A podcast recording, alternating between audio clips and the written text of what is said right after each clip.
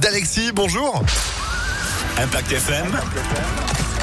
Le pronostic épique. Salut Phil, bonjour à tous. En ce mardi, c'est un quintet plus long de 3200 mètres sur la piste en sable fibré de Chantilly qui nous attend dès 13h50.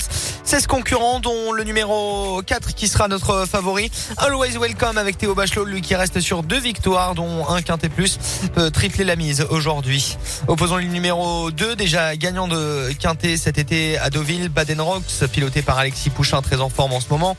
Viendra ensuite le numéro 1, Mister Nino, l'entraînement Ferland a toujours redouté dans les quintes et plus. Enfin, ne pareiller en bout de combinaison le numéro 7 qui peut aller loin, Capani avec Axel Nico, ainsi que le 9 Nation avec Rosario Mangione, cheval bien connu de la catégorie des quintes et plus.